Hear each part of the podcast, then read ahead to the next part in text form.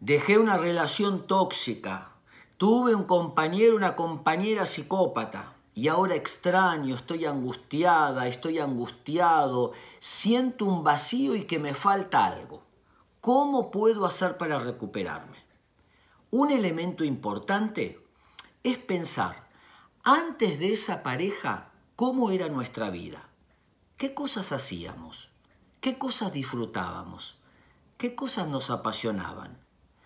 ¿Cuántas de esas cosas las perdimos luego en esa pareja? Es decir, aspectos lindos que teníamos, que nos daban dopamina, placer y alegría, y que al estar en ese vínculo se fueron.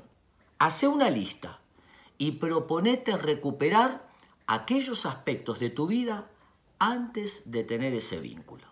Recuperar aspectos perdidos lentamente nos van a permitir volver a ser quienes alguna vez fuimos. Espero que les sirva.